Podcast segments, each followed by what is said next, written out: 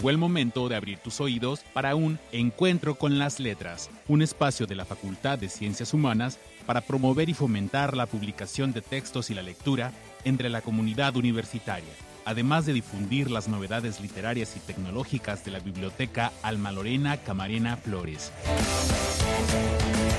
Iniciamos.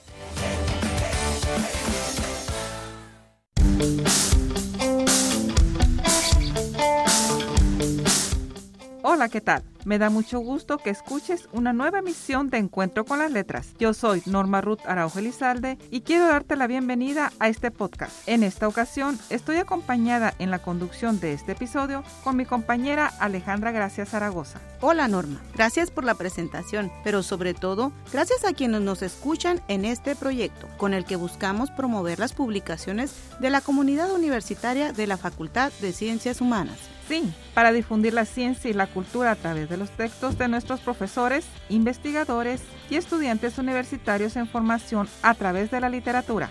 En este espacio vamos a compartirte una charla con alguno de nuestros creadores literarios. Además, te presentaremos música y hablaremos sobre el mundo de la lectura. Nos gustaría saber tus opiniones sobre este programa. Para ponerte en contacto con nosotros, puedes mandarnos un correo electrónico a encuentroconlasletras.radio@gmail.com o por medio de mensaje a nuestra página de Facebook Taller de Radio FCH.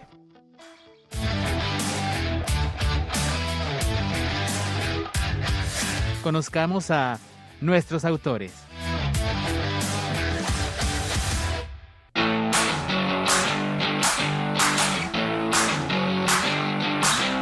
En este episodio de Encuentro con las Letras, te presentamos una entrevista que tuvimos con Leticia Burgos Mejía, estudiante del programa Educación Sustentable para Adultos Mayores, y con Berenice Amador Burgos, psicoterapeuta egresada de nuestra facultad. Ellas nos presentan el libro Mientras me quedo contigo, una autobiografía, donde se cuentan situaciones de una familia enferma emocionalmente y de los diferentes trastornos que viven los miembros de esa familia. En este texto, Leticia Burgos cuenta historias de su familia, acompañada con la visión psicológica de Berenice, en donde se puede ver que los problemas no se resuelven de manera completa, sino que se disuelven y se superan. Pues entonces, vamos a escuchar esta charla que tuvo Carlos Ramírez con Leticia Burgos y Berenice Amador. Adelante con la entrevista. En esta ocasión, en Encuentro con las Letras, tenemos el gusto de que nos acompañen dos autoras de nuestra facultad. Una es estudiante del programa Educación Sustentable para Adultos Mayores y la otra es egresada de la licenciatura en Psicología. Ellas nos vienen a presentar un material literario y nos gustaría que se presentaran cuáles son sus nombres, su formación académica y sus áreas de interés. Mi nombre es Leticia Burgos Mejía. Mi formación es como maestra de escuela primaria. También soy socióloga soy maestra en educación y maestra de artes, de pintura, de cerámica, de teatro. Trabajé eh, aquí en la UABC por 28 años desarrollándome como maestra de arte. Mi otro ámbito ha sido en escuelas primarias y también trabajé en promoción a la lectura en la Biblioteca del Estado. Mi nombre es Berenice Amador Burgos, yo soy psicoterapeuta, tengo una maestría en psicoterapia ericksoniana, la base de mi trabajo es en las terapias breves, me dedico a eso, tengo mi consultorio. Los temas que me interesan escribir, yo creo que siempre pensamos en escribir historias, en narrar historias. ¿Cuál es el libro o texto que nos desean presentar y de qué trata? El libro se llama Mientras me quedo contigo, es una autobiografía pero también es la historia de una familia enferma emocionalmente y los diferentes trastornos que tienen los miembros de esa familia. Es un libro que está lleno de historias, yo creo que historias contadas por una experta cuentacuentos, que por generaciones crecimos eh, a, a, través de los cuentos. Son historias al respecto de la problemática que entre familias se desarrolla. Yo creo que no existe una familia que no tenga dinámicas un poco conflictivas en este libro vamos a poder ver que algo que escuché hoy en la mañana, los problemas no se resuelven, los problemas se disuelven y me parece que ese es el mensaje que, que trae al final. ¿Qué les motivó a escribir este libro? Yo deseaba escribir desde muy chica, desde adolescente, e incluso hice muchos apuntes, pero lo dejé como una asignatura pendiente porque la vida me llevó a otras cosas Y estando aquí en el programa de educación sustentable para adultos mayores, fue que tomé la decisión y gracias a la maestra Patricia Avilés, ella me impulsó mucho a que este proyecto se hiciera realidad y afortunadamente pues conté con el apoyo de Berenice, con todo su conocimiento como psicóloga. Además pues me apoyó enriqueciendo muchísimo más esta historia. La inquietud estuvo desde antes, pero en una de estas pláticas donde contamos historias familiares, hubo esa intención, quizá como proceso terapéutico también, de acompañarla a hacer esta escritura, platicando, creo que el libro lo va planteando cada que analizamos situaciones familiares, a lo mejor en una cena familiar, en una sobremesa, comenzamos a preguntarnos por qué se dará esto, por qué se dará esto otro. Y bueno, en este caso, Leti decide escribirlo y yo acompañarla con esas respuestas o con esas opiniones, porque en realidad las respuestas van a variar o van a ser distintas dependiendo de cada caso. Acompañarla con esas respuestas y de alguna forma yo le comentaba esta frase de García Márquez que dice que las historias o la vida no es como la vivimos, sino como la recordamos para contarla, que esa creo que es la aportación que hacemos en esto. ¿Cuáles son los principales obstáculos a los que se enfrentaron al escribir este libro, desde el planteamiento inicial hasta las aportaciones que se hicieron desde el área psicológica? ¿Qué obstáculos se les presentaron y cómo le hicieron para afrontarlos? En mi caso, el primer obstáculo fue eh, el que yo no soy psicóloga y no tengo conocimientos de psicología. Dije, pues eh, mm, podría tal vez apoyarme en literatura, pero qué mejor que una persona que es psicóloga me apoye con esta situación. Y además resultó tan terapéutico porque para mí representó una catarsis el realizar este libro.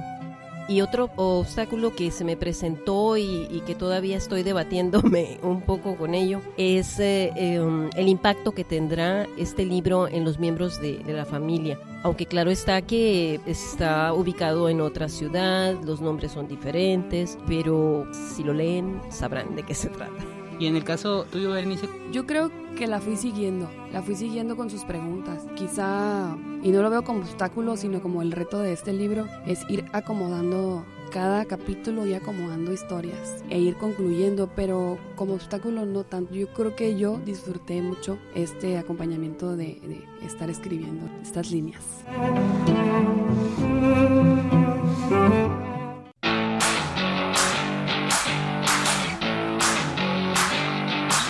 En un momento más, continuaremos escuchando la entrevista con Leticia Burgos y Berenice Amador, pero antes les invitamos a hacer una pausa musical. Claro, precisamente vamos a escuchar una canción que nos sugirieron nuestras invitadas, que se llama Llovizna, de Fernando Delgadillo. Sí, Fernando Delgadillo es un músico cantautor mexicano, representante del género de trova, cuyas canciones llenas de ritmo, reflexiones y metáforas describen lo extraordinario de las cosas cotidianas y comunes. En Llovizna, Fernando Delgadillo relata el dolor y el sentimiento de la pérdida de lo que un día fue de lo difícil que es enfrentar situaciones complejas en donde hay dolor, decepción y necesitamos detenernos. A veces creemos que escapar es la solución a los problemas, pero no es posible llegar a un lugar donde puedas escaparte de ti mismo.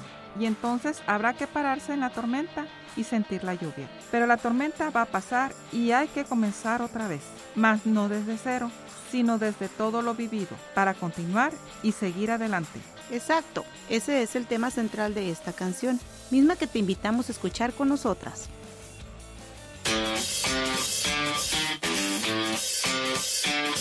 La pasión por la música, melomanía.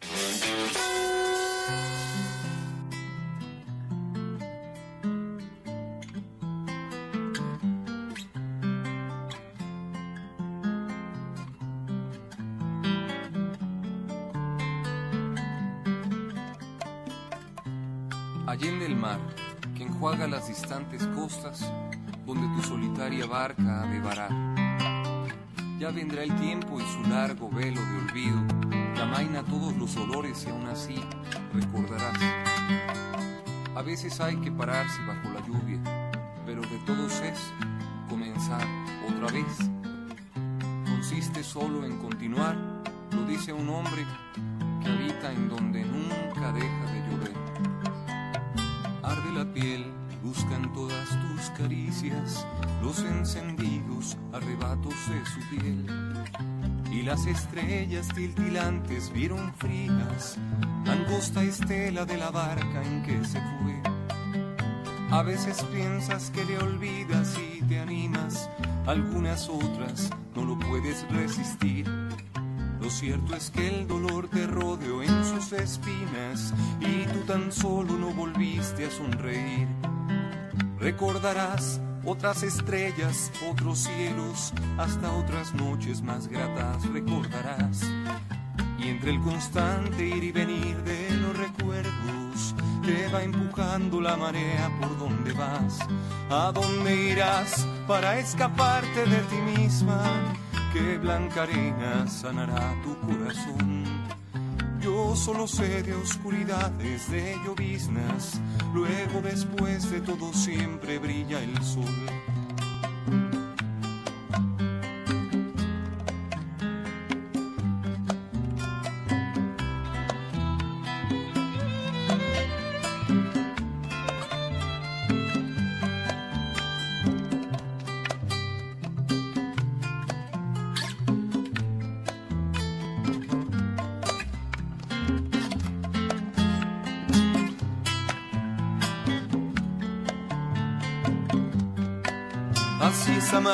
Querida mía, sin esperanza. Por eso el alma solo se entrega una vez. Después la vida nos traiciona la confianza y uno no vuelve a ser aquello que un día fue. Y fluya el dulce, melodioso de tu llanto, suspiro y viento que agitan al corazón. Porque llorando se remiendan los quebrantos y la sal cura las heridas que ha sufrido la ilusión. Por eso el mar es el refugio de los tristes, por eso el cielo azul no cabe en mi canción. Esta canción que solo quiere ser llovizna, que se derrame venturosa, refrescando tu dolor. Recordarás otras estrellas, otros cielos, hasta otras noches más gratas recordarás y entre el constante ir y venir de los recuerdos te va empujando la marea por donde vas, a dónde irás para escaparte de ti misma, que blanca arena sanará tu corazón. Yo solo sé de oscuridades, de lloviznas, luego después de todo siempre brilla el sol.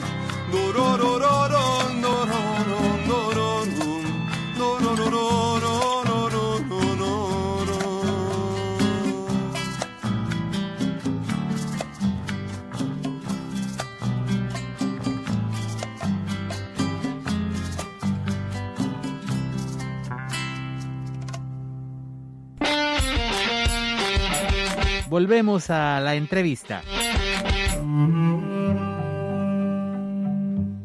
¿Y a quién va dirigido? ¿Quién es el público para este texto? Creo, en mi opinión, que va dirigido a todos. Todo público lo puede leer porque se toca esta situación de las emociones, de cómo sanar las emociones. Así como queremos estar sanos físicamente, también debemos estar sanos de las emociones porque eso nos ayuda a tener una vida más feliz, más plena. Entonces yo creo que está dirigido a, todos, pero hay un público en especial que creo se va a identificar, que es el de las personas que han sido víctimas de un abuso sexual. ¿Qué reacción esperan de las personas que lean su libro? Pues de la familia una hecatombe. pero del otro público en general, pues yo espero que se identifiquen, y que les sirva como, en el mejor de los casos, un ejemplo de cómo a tiempo sanar las emociones. O sea, no esperar a ser un adulto mayor para ahora sí, no postergar esa parte tan importante y hacerlo desde que somos pequeños. Y yo creo también esta parte de que sí a tiempo, es importante sanar a tiempo, pero pero que puedes sanarlo en cualquier momento. En cualquier momento en que tú te decidas, que verdaderamente creas que es el momento, puedes comenzar a verlo, a hablarlo, a sanarlo, a enfrentarlo. Entonces esperamos algo interesante, pero además con un tema actual, que no por eso significa que antes no haya sucedido, pero además muy sensible, ¿no? Sí, así es. Sin duda.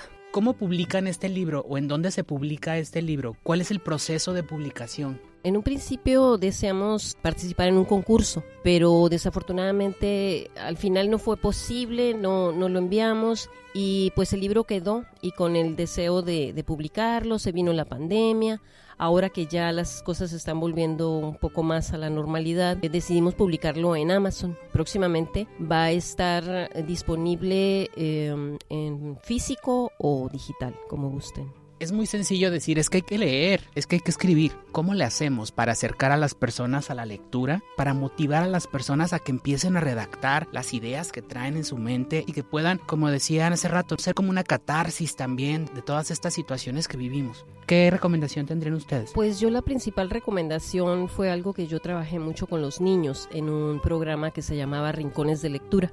En los rincones de lectura eh, los niños tenían acceso a libros, pero eran libros muy enfocados a sus edades, a las situaciones que viven los niños. Y desde ahí, al menos en mi caso, yo los motivaba a escribir sus propias historias. Eso mismo lo trabajé con maestros, porque en un tiempo estuve en una inspección escolar y mi trabajo era dirigido a los maestros. Mi área básica era esa, la lectura y las actividades culturales. Yo la principal recomendación para una persona que quiere escribir es que necesita leer, lee, lee, lee, porque así te enriqueces de otras historias, te abres a la imaginación, a la creatividad, entonces tienes herramientas que te ayudan a escribir las historias que tú quieras, tomando tal vez ideas de algún autor que te apasione, que te guste. Pensaría que uno de los recursos más importantes que tenemos los seres humanos es la posibilidad de comunicar. Y los libros siempre nos van a hablar de diferentes formas a cada uno de nosotros como para leer eres curioso, conocer la historia, para escribir tendrías que también tener esta curiosidad y darte la posibilidad de conocerte, de conocer lo que has aprendido hasta ahora, lo, que has leído, las historias de las que te has enriquecido, pero creo que una parte importante de esta cuestión de escribir es ser curioso también con lo que tú tienes que proyectar. Y bueno, para concluir nuestra entrevista, ¿con qué frase o mensaje les gustaría dejar a nuestro auditorio? Pongan cuidado en sanar sus emociones, que lean, que escriban. Yo diría que te des la oportunidad de encontrar en otras historias la posibilidad de sanar tú también mientras escuchas o, lees cómo sanan los otros. Repetiría esa cuestión de ser curioso con descubrir mensajes que tienen los demás.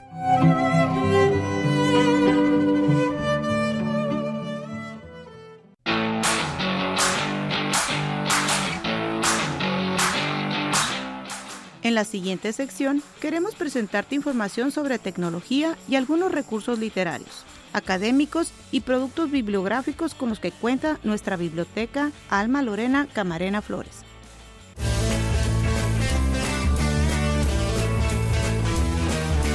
Recomendaciones literarias e innovaciones.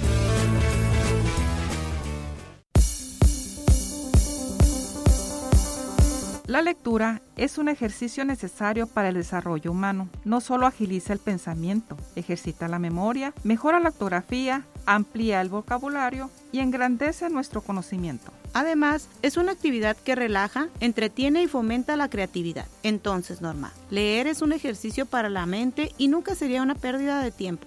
Claro, es por ello que hoy les hablaremos del Círculo de Lectura. Este es un espacio que propone una lectura guiada mediante un grupo de personas que voluntariamente leen un mismo texto y dialogan en torno a la lectura. El libro es seleccionado por el moderador o por el grupo en general. Se reúnen cada cierto tiempo y se comenta lo leído, el impacto que ha tenido en el lector sobre las temáticas, personajes y por supuesto sentimientos o reflexiones sobre el texto. Y es ideal para compartir la opinión y charlar sobre lo que nos gusta o no del autor, qué es lo que transmite el autor en sus palabras, entre otras ideas. Muy interesante, porque la lectura se vuelve amena no solo a nivel personal, sino también al estar en contacto con otras personas que les gusta la literatura y sirve como estrategia para mejorar las habilidades de comprensión lectora, fomenta la creatividad y la imaginación. Así es, Alex. Y en esta ocasión les compartimos que en nuestra biblioteca Alma Lorena Camarena Flores realizamos cada semestre un círculo de lectura desde hace ya algunos años. Excelente, Norma. Platícanos cómo inició. ¿Nos puedes compartir algo sobre esto? Por supuesto, Alejandra. La que inició en este proyecto es la doctora Araceli Benítez, en ese entonces encargada de biblioteca, y se inicia con el libro El Principito del autor Antoine de Saint-Exupéry, pasando la responsabilidad a una servidora, y ha sido una experiencia maravillosa al estar al frente de ella. Excelente libro para iniciar. El Principito, pese a parecer una novela infantil, está plagado de temas con gran trascendencia. La verdad sí. Hemos leído libros como el de Aura, El retrato de Dorian Gray, La metamorfosis de Frank Kafka y lo más importante que se encuentran disponibles en la biblioteca. En un inicio lanzamos una convocatoria y nos reunimos una vez por semana en la sala de lectura de nuestra biblioteca. Iniciamos con grupos pequeños desde tres personas y con el paso del tiempo llegamos a ser más. Venían estudiantes de otras facultades y para nosotros era muy grato darnos cuenta del gusto por leer. Hemos tenido lecturas como Temian, Hamlet y Pedro Páramo, que son clásicos de la literatura universal. Y ahora, en este tiempo de pandemia, nos ha tocado llevar a cabo esta actividad en línea y me ha gustado mucho cómo se realiza ya que hemos tenido la participación de estudiantes a nivel estado y podemos hablar que a nivel Latinoamérica, ya que tenemos asistentes de Colombia que nos siguen desde que iniciamos con el círculo de lectura en línea. Al inicio de la pandemia todo esto fue una locura, nuestros cursos y eventos se tornaron muy concurridos. ¿Recuerdas, Norma? El nervio que nos causaba el utilizar la plataforma y presentarnos en línea, esto fue todo un reto. Muy cierto, Alejandra. Y a pesar de los nervios que nos causaban, hemos tenido una aceptación del ejercicio en línea por medio de la plataforma de Blackboard Collaborate. Es importante mencionarles a los alumnos que en apoyo a su formación académica, este programa del Círculo de Lectura es una actividad con valor en sellos para su carnet de créditos. Así es, Norma. Al finalizar la lectura y comentarios del día, lanzamos un formulario donde llenan sus datos como matrícula, nombre y otra serie de preguntas que nos ayudan a seguir creciendo como biblioteca. Y con esto se toma su asistencia. Antes de terminar el semestre, enviamos las constancias pertinentes de los sellos acumulados a cada participante. Bueno, y hablando de lecturas, en esta ocasión queremos recomendarles el libro de Yo Soy Malala, el cual se encuentra disponible en nuestra biblioteca. Yo Soy Malala de Christian Lamb y Malala Yousafzai es el excepcional relato de una familia desterrada por el terrorismo, de la lucha por la educación de las niñas, de un padre propietario de una escuela, apoyó a su hija y la alentó a escribir e ir al colegio, y de unos padres valientes que quieren a su hija por encima de todo en una sociedad que privilegia a los hijos varones. Yo soy Malala nos hace creer en el poder de la voz de una persona para cambiar el mundo. Malala Yousafzai se dio a conocer a los 11 años con un blog para el servicio en Urdu de la BBC, en el que, bajo el seudónimo de Gul Makai, escribía sobre la lucha de su familia por la educación de las niñas en su comunidad. Como reconocimiento a su valor y a su lucha, ha recibido numerosos premios. El Premio Nacional de la Paz de Pakistán en el 2011, Premio Infantil Internacional de la Paz en el 2013 y el 25 Premio Internacional Cataluña en el 2013. Sí, es la persona más joven en haber sido nominada para el Premio Nobel de la Paz. Malala sigue abogando por el acceso universal a la educación a través de la Fundación Malala, una organización sin ánimo de lucro que apuesta por programas de gestión comunitaria y que apoya a los defensores de la educación en todo el mundo. Fíjate que Cristina Lam ha sido corresponsal en Pakistán y Afganistán desde 1900 1987, educada en Oxford y en Harvard. Es autora de cinco libros y ha recibido numerosos premios internacionales de periodismo. Yo soy Malala está clasificada en la materia política internacional. Así es, Alejandra. Yo soy Malala es un libro muy interesante y que te hace reflexionar además de despertarte el interés por la causa. Una historia verídica de una valiente niña contada en persona. Enseguida te engancha la trama, es ágil y no te hace perder el interés. Es fácil situarse en los escenarios descritos y enseguida empatizas con Malala. Qué interesante, Norma. Bueno, chicos, y recuerden que para cualquier duda, siempre estamos al pendiente de nuestro correo electrónico biblioteca.fsh@uabc.edu.mx.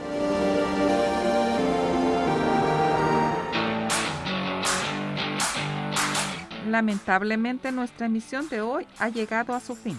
Sí, se nos fue el tiempo muy rápido. Esperamos que a ti que nos escuchas te haya parecido interesante nuestro programa y lo hayas disfrutado tanto como nosotras. Gracias Alejandra por compartir la conducción de este episodio de Encuentro con las Letras, pero sobre todo gracias a quien nos escuchan. Esperemos que continúen buscando nuestras siguientes emisiones a través de Spotify, donde tendremos más charlas con autores, música y recomendaciones literarias. Pero mientras ese momento llega, continúa conectado con la lectura, hasta que tengamos un nuevo encuentro con las letras. Nosotras somos Norma Ruth Araujo Elizalde y Alejandra Gracia Zaragoza. Hasta la próxima.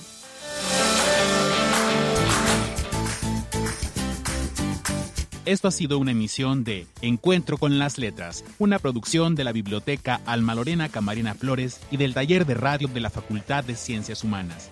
Hasta la próxima.